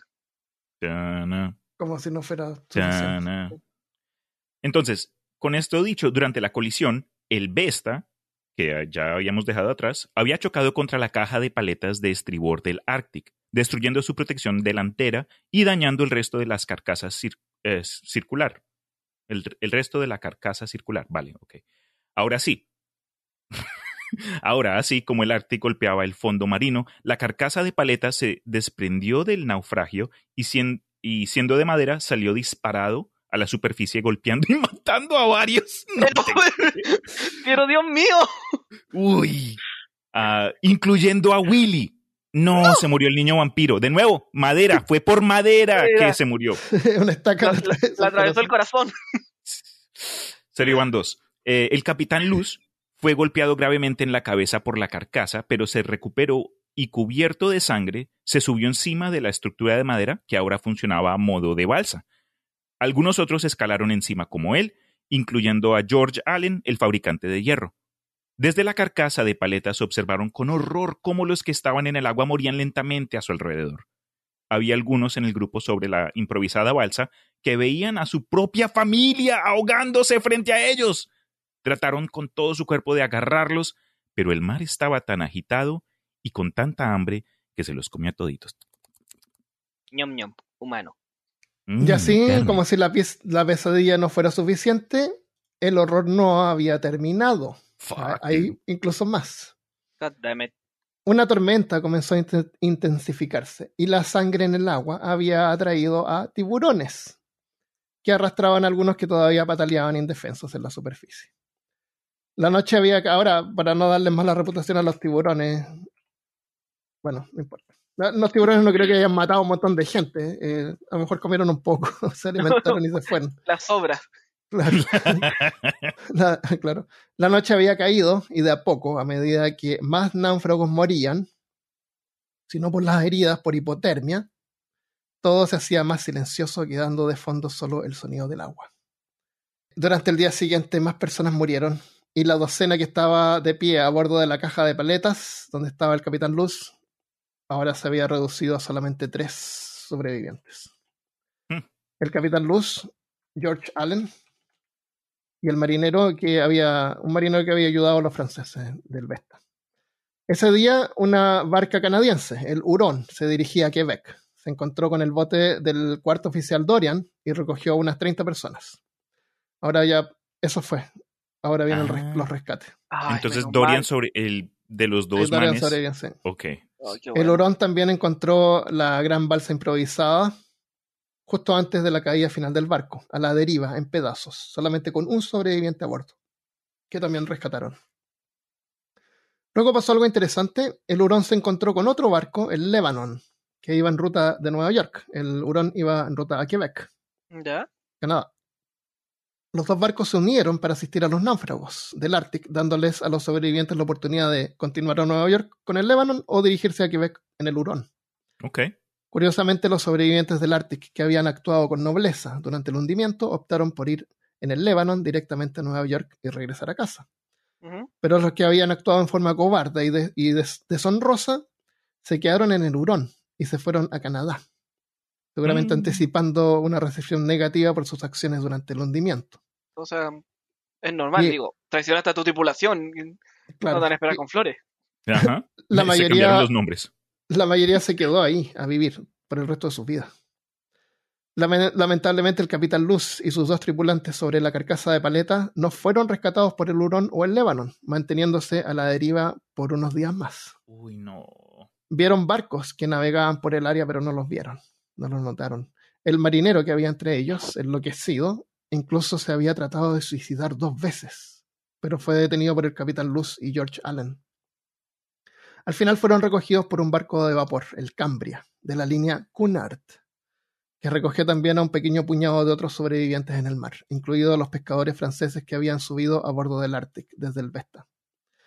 El Cambria estaba bajo el mando del capitán Russell, que ahora trabajaba para la competencia de la línea Collins, que era la línea Cunard. Ya era como American Airlines y no sé, eh, Avianca. United, claro. Pero eran como los dos rivales más fuertes en ese tiempo. El, el capitán Russell sentía una gratitud personal hacia la línea Collins y ahora podía retribuirles, porque el capitán Russell había sobrevivido a un naufragio y había sido rescatado por un barco de la línea Collins eh, tiempo antes. En mar abierto, dos de los botes salvavidas continuaron remando hacia el oeste.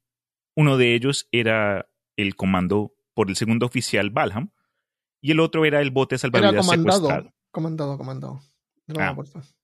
Gracias. Uno de ellos era el Pero, pero comandado. leer, leer de nuevo todo, por favor. vale. Sí.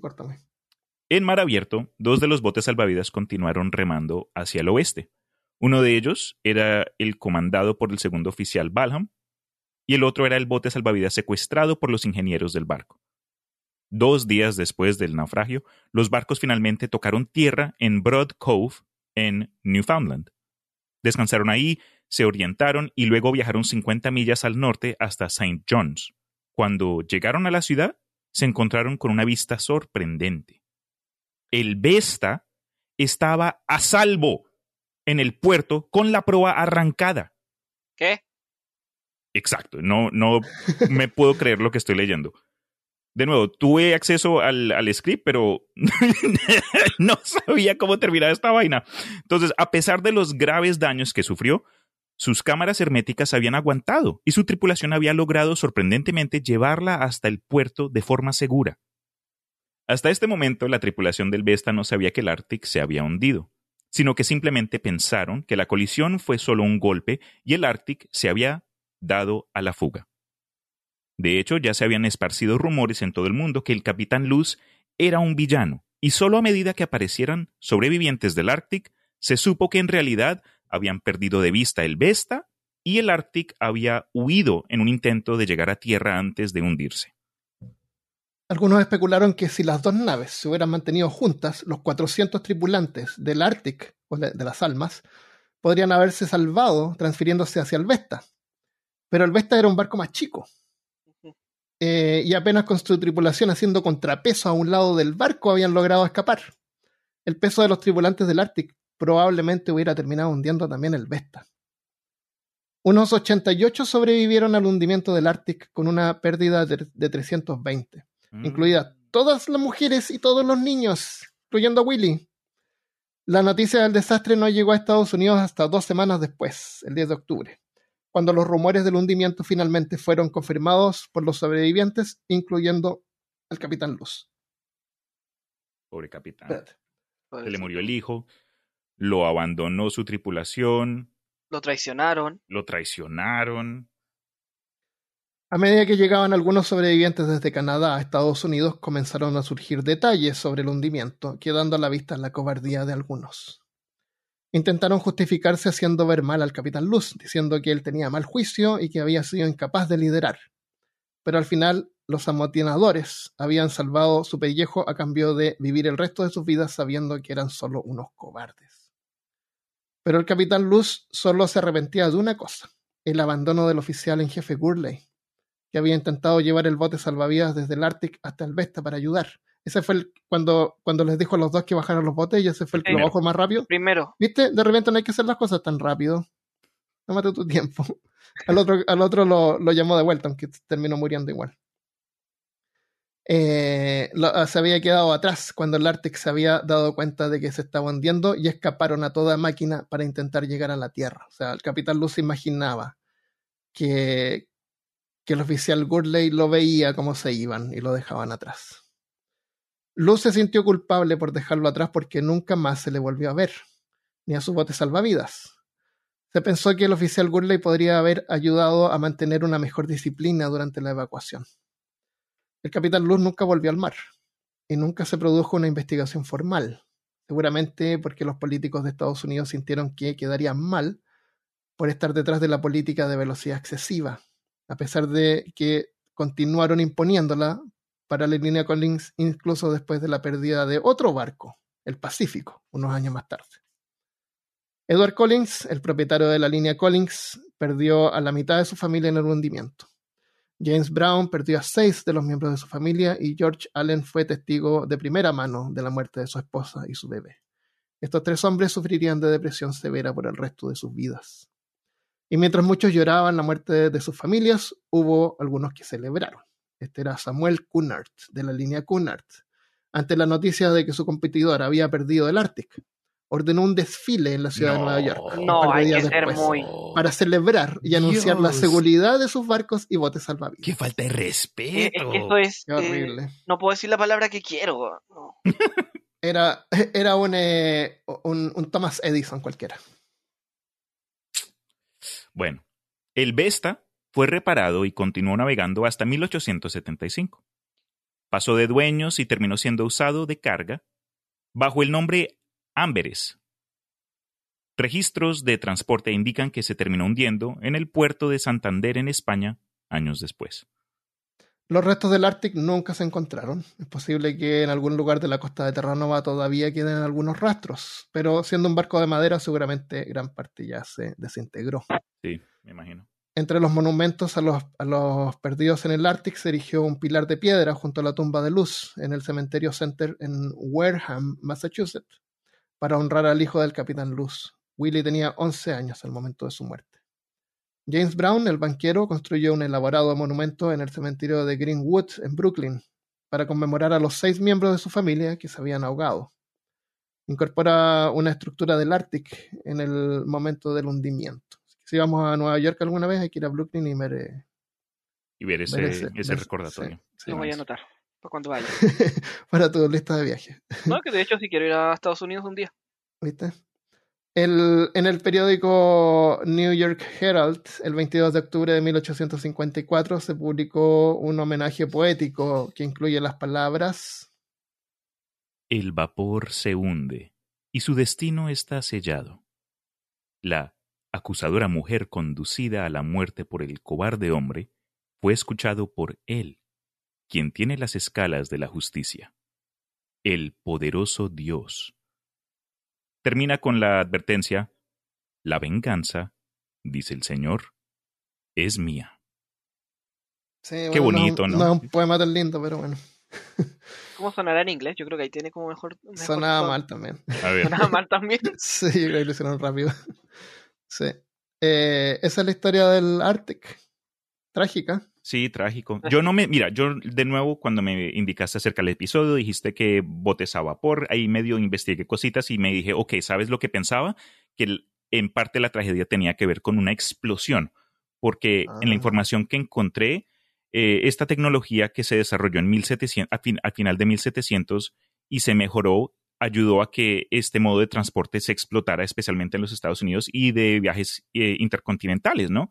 Pero con reglas como las que nos explicó Armando, que por ley tenían que estar a toda máquina, al 100% que, de las veces que estaban eh, en ruta, eh, esta, las, que la- los hornos, que no solo eh, la mayoría habían sido mal construidas y mal, mal mantenidas, se explotaban, a tal punto que gente en los Ah, Estados Unidos en 1800 decían que cada semana se explotaba el horno de un bote de, de Steam. Entonces era, yo- eso es lo que Ah, yo dije, no, hermano, eso al- va a ser un, sí, una bomba de ese tipo, pero no fue mucho peor de lo que esperaba. Sí.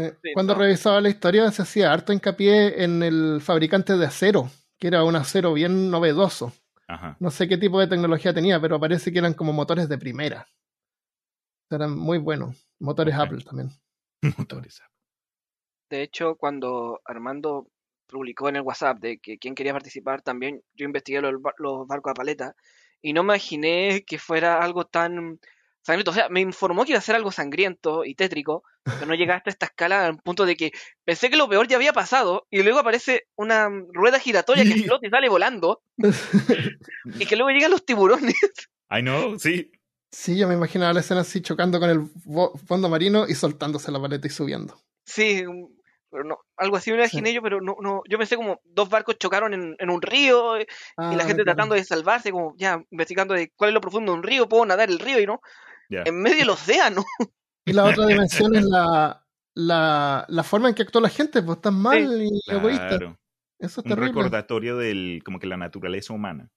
Sí, pero hubieron héroes también, o sea, no es Sí, que no, sí, la señora, que, la señora o la señorita que quedó Sí, sí, sí. bombeando hasta el Sí. final.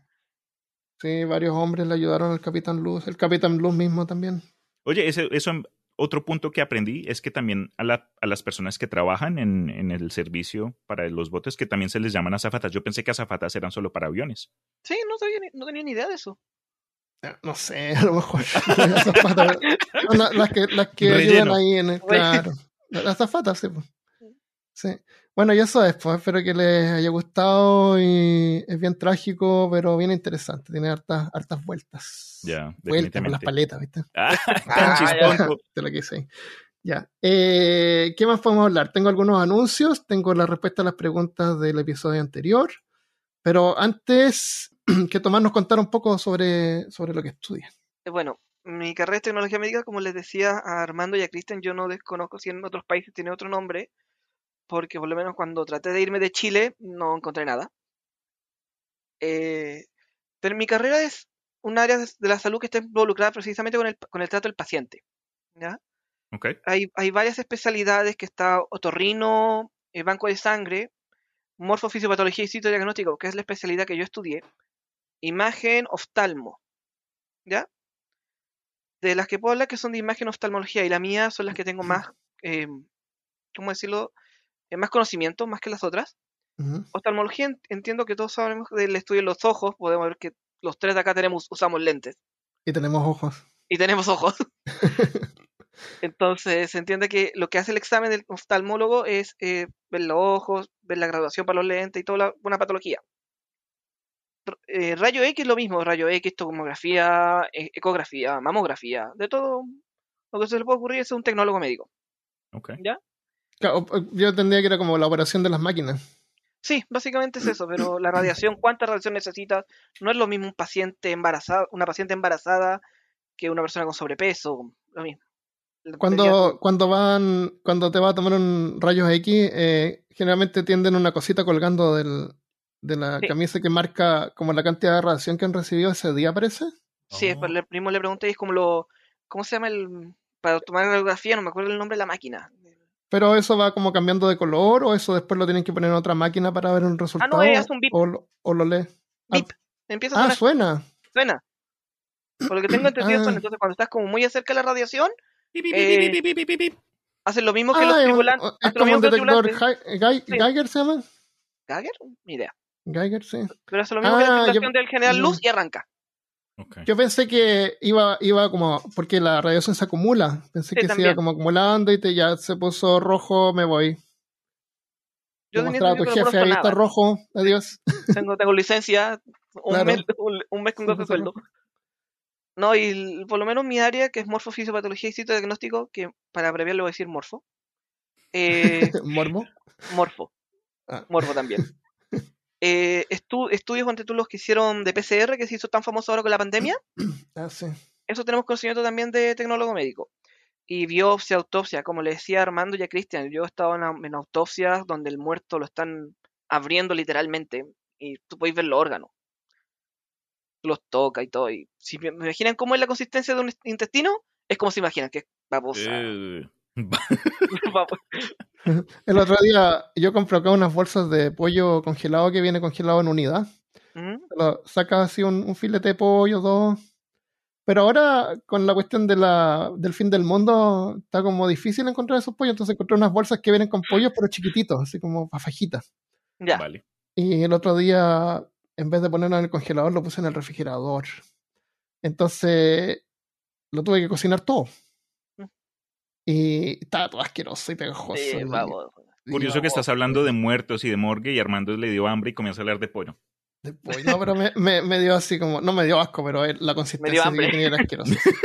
que lo tuve que poner así como en dos sartenes, dos veces para cocinarlo completo. Uy, te echaste un Eh. festín ese día entonces. Y mi perro también, sí. Ah, el, el Zeus, ¿no? sí. Ay, cosita. ¿Y qué, qué es lo que te ha tocado ver así como... eh, yo, yo me imagino que tú eres una persona responsable y no vas a estar bromeando ahí con los cerebros, ¿no es cierto? Pero ¿qué te ha tocado ver a otros hacer con... Sí, no, no fue él, fue- fueron patas, otros. claro. Pues, Nada Algo- fuera de al- lo, de lo ordinario. tomándose selfie o algo así. No, sí hay compañeros, hay veces que nos han informado que habían profesionales que se toman como selfie, fotos, y hay páginas de Facebook que te muestran cómo el procedimiento, con todo el derecho y todo. Pero lo más eh, fuerte que creo que yo he visto son dos cosas. ¿Ya? Una vez llegó donde estaba trabajando eh, una mandíbula. La mandíbula inferior llegó entera.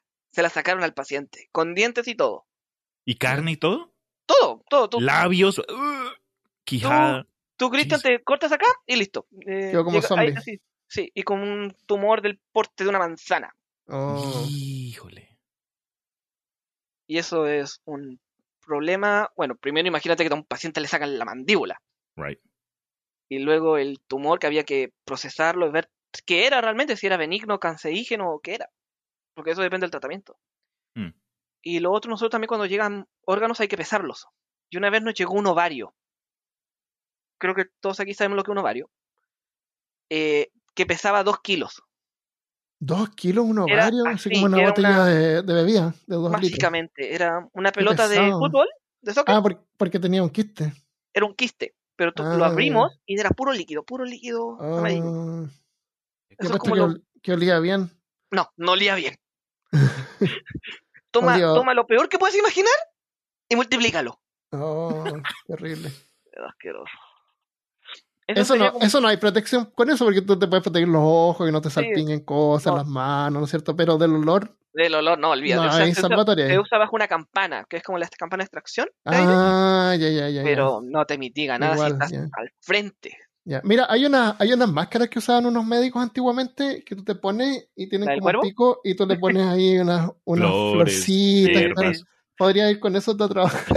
O alternativamente el movimiento más latino, creo yo, sería ponerte un poquito de Vicks Vaporú acá debajo de la nariz. Ah, verdad, sí, Sí. yo lo haría totalmente. Eso también Mm, funciona. Funciona mucho con la formalina, porque el olor es tan fuerte que te llega a arder los ojos. Y un poquito de mentolato, de mentolato funciona.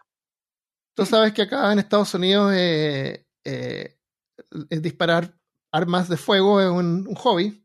Sí. Y, y cuando tú vas a los centros de tiro que son de, en interior, la, el sistema de extracción que tiene es heavy, porque hay así 6, 10 líneas de gente disparando y sale humo, y eso tiene que ser absorbido rápidamente. Entonces la ventilación que tienen es súper fuerte y tú, no importa que sea verano, todavía tú tienes que ir súper abrigado porque es súper frío. Mm. Es súper frío. Yo he ido como dos veces y lo que más me disgusta es que tienes que abrigarse un montón, tienes que ir con protección para los oídos. Ah, ¿no te la entregan allá la protección? La- a veces te la prestan, pero son baratas y tú tienes tu propia protección. Ah, todo, todo, todo lo relacionado a armas es barato en Estados Unidos. Parece que eso no te lo presta. Depende del lugar, yo creo, pero Sí, creo que lo depende. venden, vale así como 10 dólares. No. Ah, Me toca alquilarlo. No, yo solo he ido una vez claro. también, pero. Sí, no. También alquilan armas. Tú vas y. Porque tú puedes ir con tu pistolita, pero si tú quieres probar una Magnum, qué sé yo, y no tienes los 500, los mil dólares que vale una Magnum, tú la puedes arrendar. Te la arriendan y te venden las balas ellos. No puedes llevar tus balas. Sí. Ellos te arriendan las balas para sus pistolas. Y es súper cara las balas. O sea, cada tiro de una Magnum, ponte tú, te va a salir, eh, no sé, 5 dólares, ponte tú. Ahí fue donde mil primera vez pesos es, eh, disparé una escopeta. Y, Ah, sí. bro, mm, eh, durante toda la experiencia estuve bien nervioso, para ser honesto, las, la- las armas, de, especialmente que yo no es que se haya sido entrenado, o- Y estuve bien, pero bien estresado durante los tiros con revólver regular.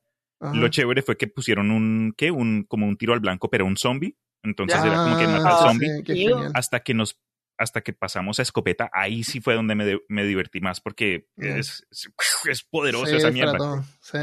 Me, so- me Eh. sorprende la naturalidad con la que Armando dice, no, tú, tú te puedes llevar tu pistolita, pero no llevar tu arma. Sé que Latinoamérica es famosa por su alta delincuencia, pero me sorprende la naturalidad. Sí, ¿no?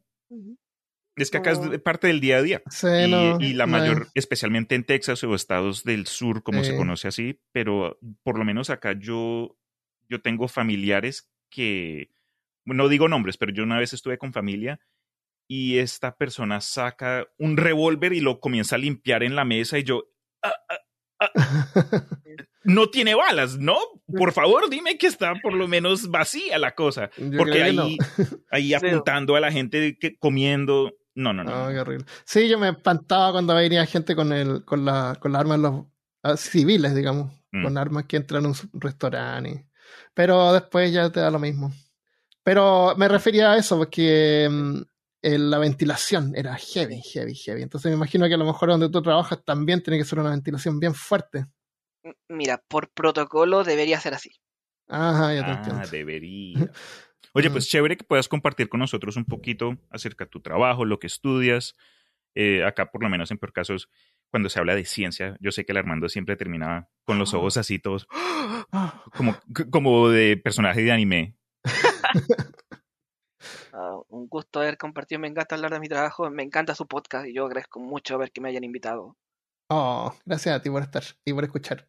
Bueno, como dije al principio, tenemos otro, peor, eh, otro podcast que se llama Peor Ciencia, eh, un podcast de peor caso. Ese está en un feed separado, entonces pueden en Spotify, donde escuchan podcast, pueden buscar Peor Ciencia. Lo van a encontrar y también está el link directo ahí y está disponible también en la página de peorcaso.com. Eh, también aparece en el YouTube de Peor Caso, o sea, no hay, no hay otro Instagram para Peor Ciencia, es Peor Caso también. Okay, Y este tengo esperado tirar los episodios los días martes. Entonces, el lunes peor caso, martes peor ciencia, si me da el tiempo. Y lo otro es que eh, se unan al grupo de WhatsApp. Cuéntanos, Tomás, ¿qué tal es el grupo de WhatsApp? El grupo de WhatsApp es súper ameno, hablamos de todo, desde las más cosas más profundas, oscuras y perturbadoras, hasta de gatos. Ah, sí, todos comparten fotos de sus mascotas y, y, me encanta que hay gente de todas partes del mundo que siempre están compartiendo fotos de dónde están y, Sí, sí, y uno sí. ve así Sí. como un lago, el otro un, un desierto, qué sé yo. Es Admito que por lo menos de mi lado me gusta mucho es poder robar eh, Stickers. memes, stickers también. Ah, sí, alguien haciendo stickers también, compartiendo fotos de pantalla, de peor caso. Así que únanse ahí. el- para unirse, lo más fácil que pueden hacer es ir a, a peorcaso.com. Ahí al lado derecho, si es que tienen un PC, si no bajan hasta abajo, van a ver el link para unirse a WhatsApp. Y si están en un PC, hay un código QR que pueden escanear con la aplicación de WhatsApp para unirse Eso. También creo, Armando, que lo sí. pusiste el enlace en el grupo de, en el peor caso de Facebook. Lo puse en el Facebook, está en Instagram también, pero por si se perdió ese mensaje, van a peorcaso.com y lo van a encontrar ahí. Súper. ¿Ya? Y también lo podemos poner el link en la descripción de este episodio. Eh, mm, e- entonces, el último episodio de Peor Caso Formal, digamos, que hicimos fue el de la Revolución Cultural China. El- y dejamos una pregunta ahí. ¿Has hecho algo que ha ido en contra de tus valores solo para satisfacer a los demás? Hablamos sobre la presión social en ese episodio. Eh, Campicaro dice, perdí varios trabajos por ir en favor de mis valores. Casi pierdo el actual al denunciar fallas de higiene y seguridad que al final a nadie le importaban. Claro, hasta que pase algo. Dice. Mm. Eh, y Santiago, o Al Santiago, eh, dice, solo una vez en el trabajo. Valió la pena, sí, porque evité un problema más grande. Pero me sentí muy mal. No lo volvería a hacer. En una revolución no sobreviviría. Es súper difícil poder resistir la presión social. Sí. Yo, parece que les había contado una- un año, me acuerdo que estaba tomando demasiado. Dije, estoy alcohólico. Voy a dejar de tomar como por seis meses. Y dejé de tomar seis meses. Y después de los seis meses dije, ya, ahora puedo volver a tomar. Pero yo sabía que iba a poder volver a tomar después de seis meses. Entonces dije, no, seis meses más. Y no tomé durante un año. Y eso fue durante la época del Año Nuevo, de la Navidad. Y me acuerdo de la presión de mi familia, así como no vas a tomar un trago para brindar, y como que se andaban enojando Sí. los amigos igual. Eh, Pleti Kostov dice, tal vez de niño en el colegio, pero de mayor me volví apático. Nunca más me importó la opinión de los demás. Derocas, hasta ahora no, y espero no hacerlo nunca. Derocas es el que él realmente hizo el, el grupo de, de WhatsApp durante la junta que estuvimos en Santiago, así que muchas gracias. Y David Castiblanco dice, siento que ha sido cosas mínimas, las grandes he tenido la convicción de luchar contra ellas y no dej- dejarme llevar por la presión. Saludos desde Bogotá. Yo. Y, y el más intrigante fue el de Tere, que es simplemente un punto. Que yo me imagino que ella escribió algo, pero a lo mejor era tan perturbador o personal que después lo borró y puso un punto. Así que no lo pudimos leer. Bueno. Sí. El- lo otro es que hoy día, justo, bueno, hoy día este episodio sale mañana lunes, así que hoy día 22 que estamos grabando es el año lunar chino. Entonces nos preguntamos de dónde salió es, eh, los animales, de dónde salen esa idea de los animales. Y Tomás investigó. Yo encontré que por lo menos en el, ese fase del ciclo lunar chino, de los que pasan por 60 años, y está dividido en ciclos de 12, eh, 5 de 12, porque 5 por 12 es 60. Y cada año se basa en los animales que fueron a visitar a Buda al momento de su ascensión, que fueron 12, que son los que representan efectivamente a los 12 animales del zodiaco chino, el ratón, la rata y el conejo, Mm. entre otros. Y Y también eso, lo que- y eso fue ideado en la segunda dinastía. sí, fue O casi la primera, porque la primera dinastía como que no se saben bien las fechas, la segunda es la más oficial, ahí es donde se implementó eso. Y lo que también encontré fue que por qué el año nuevo chino, si se han fijado, es de color rojo y se usa harta pirotecnia. Y es porque se creía que había un animal que era como cabeza de león y cuerpo de cabra. No me acuerdo la, la contextura del animal, un animal mitológico. Pero que le tenía miedo a los ruidos fuertes. Ah, y que se devoraba las cosechas, devoraba humanos, animales, barcos. Entonces lo que hacía, claro, los ruidos fuertes al espantarlo, por eso usaba la pirotecnia, para asustarlo y que no fuera, no perjudicara a la, al año venidero. Ok. bueno. En, yo echo de menos en Austin, todos los años se celebra, pues ahí en, el, en ese shopping que hay un montón de cosas chinas. Celebran el año lunar todos los años y uno va y hacen desfiles y, y, y en cada una de las tiendas prenden petardos como una forma de bendición, parece, o buena suerte, creen harto en la buena suerte. También durante el año nuevo chino se, los regalos son so- unos sobrecitos rojos Que vienen dinero adentro. Sí, Eso ellos lo- suelen regalarse plata. Y Claro. creo que lo mencioné en otro episodio de Peor Caso, pero hay un comediante que se llama Ronnie Chang, y me acabas de recordar de ello, pero él cuenta que el dicho que se dicen entre uno al otro durante el Año Nuevo chino es, no es, ay, te deseo mucho amor, o ay, mucho éxito el próximo año.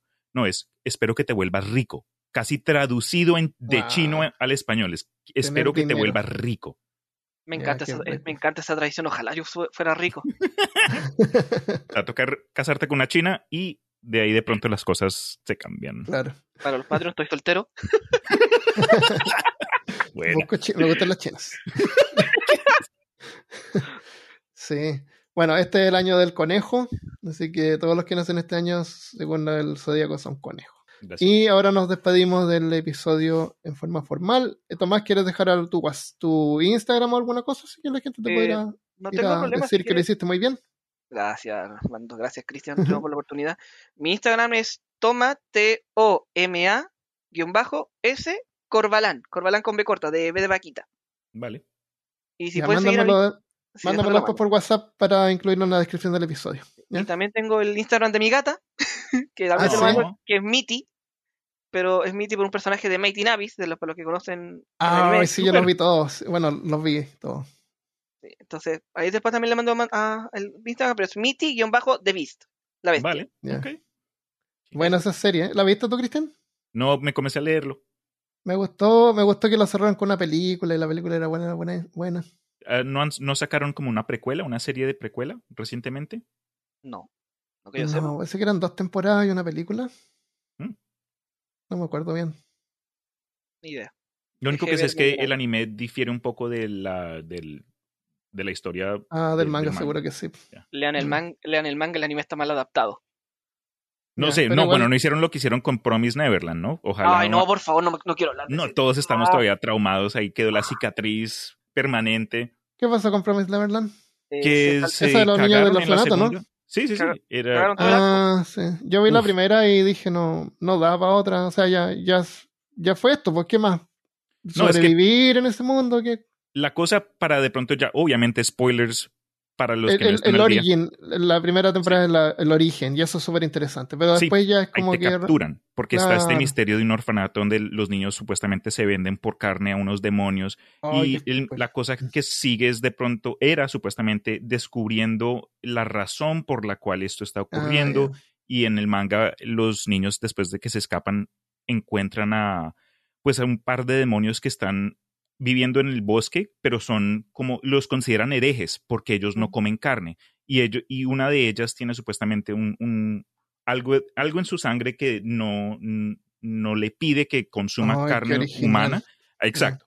Y- y- pero en la segunda temporada eso se cagaron con la historia, eso hicieron un resumen a la carrera, incluso hicieron eh, un slideshow, un maldito slideshow como de Excel Ah, para mostrar cosas que pasaron y Wow. nada que ver, man, nada, nada que ver. No, de hecho, en el manga te muestran un arco que es el de Gold Point, que te explican todo, cómo no solo esos niños sobrevivieron, sino que no fueron los primeros ni los únicos. Sí, Ah, Sino que esto, ya. esto lleva mucho tiempo atrás.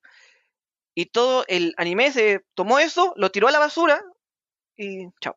sí. Mm, Mira, podría ser algo así como, no sé, yo no leo el manga, pero y ya está hecho, pero podría ser algo así como que la segunda temporada es tratar de re- rescatar al resto que están en el orfanato Eventualmente, y así es pelear que contra la, claro, Debería así concluir. Y no. Sí, no, porque la, la cosa es que es, son dos dimensiones, que todos vivimos en el mismo planeta, pero fueron divididos en dos dimensiones. Los Ah. demonios vivían con los humanos, después dijeron no, eh, y se, sí, sí, se separaron así los reinos, por decirlo así. Y ya que la estamos spoileando, No, por, por eso dije spoiler warning. ¿Por qué les gusta? la- Parece que les gustaba más que fueran inteligentes, por eso los preparaban súper bien. Es que supuestamente Porque era el como cerebro por la- tenía más, más Ah, potencia. se comían el cerebro, ya. Mm, más, Y de hecho, más. las granjas donde se escaparon era la mejor porque habían eh, granjas de producción en masa. Ujú. Ah, ya, ya. Pero no eran de elite, carne de primera. No, bueno, de No. Promised Neverland sí se puede Sí. hablar mucho más, pero Y, y si les gustan eh, comer carne humana, también eh, próximamente voy a estar publicando el episodio de Podmortem, en peor caso, sobre el libro de, de carne cadáver exquisito también que tiene que ver con eso. Pero es latinoamericano, contado. argentino. Así qué que chimba. es interesante. Ya pues, lo dejamos hasta acá, nos vamos. Ya, Muchas pum. gracias. Muchas gracias por estar. Eh, manténganse fuera del agua. Secos. es lo mejor. No, no vayan a la neblina. Sí. No, claro, si se escapan en un bote, no se metan de vuelta a la neblina. Sí. Listo, nos vemos la próxima vez. Adiós. Chao. Chao.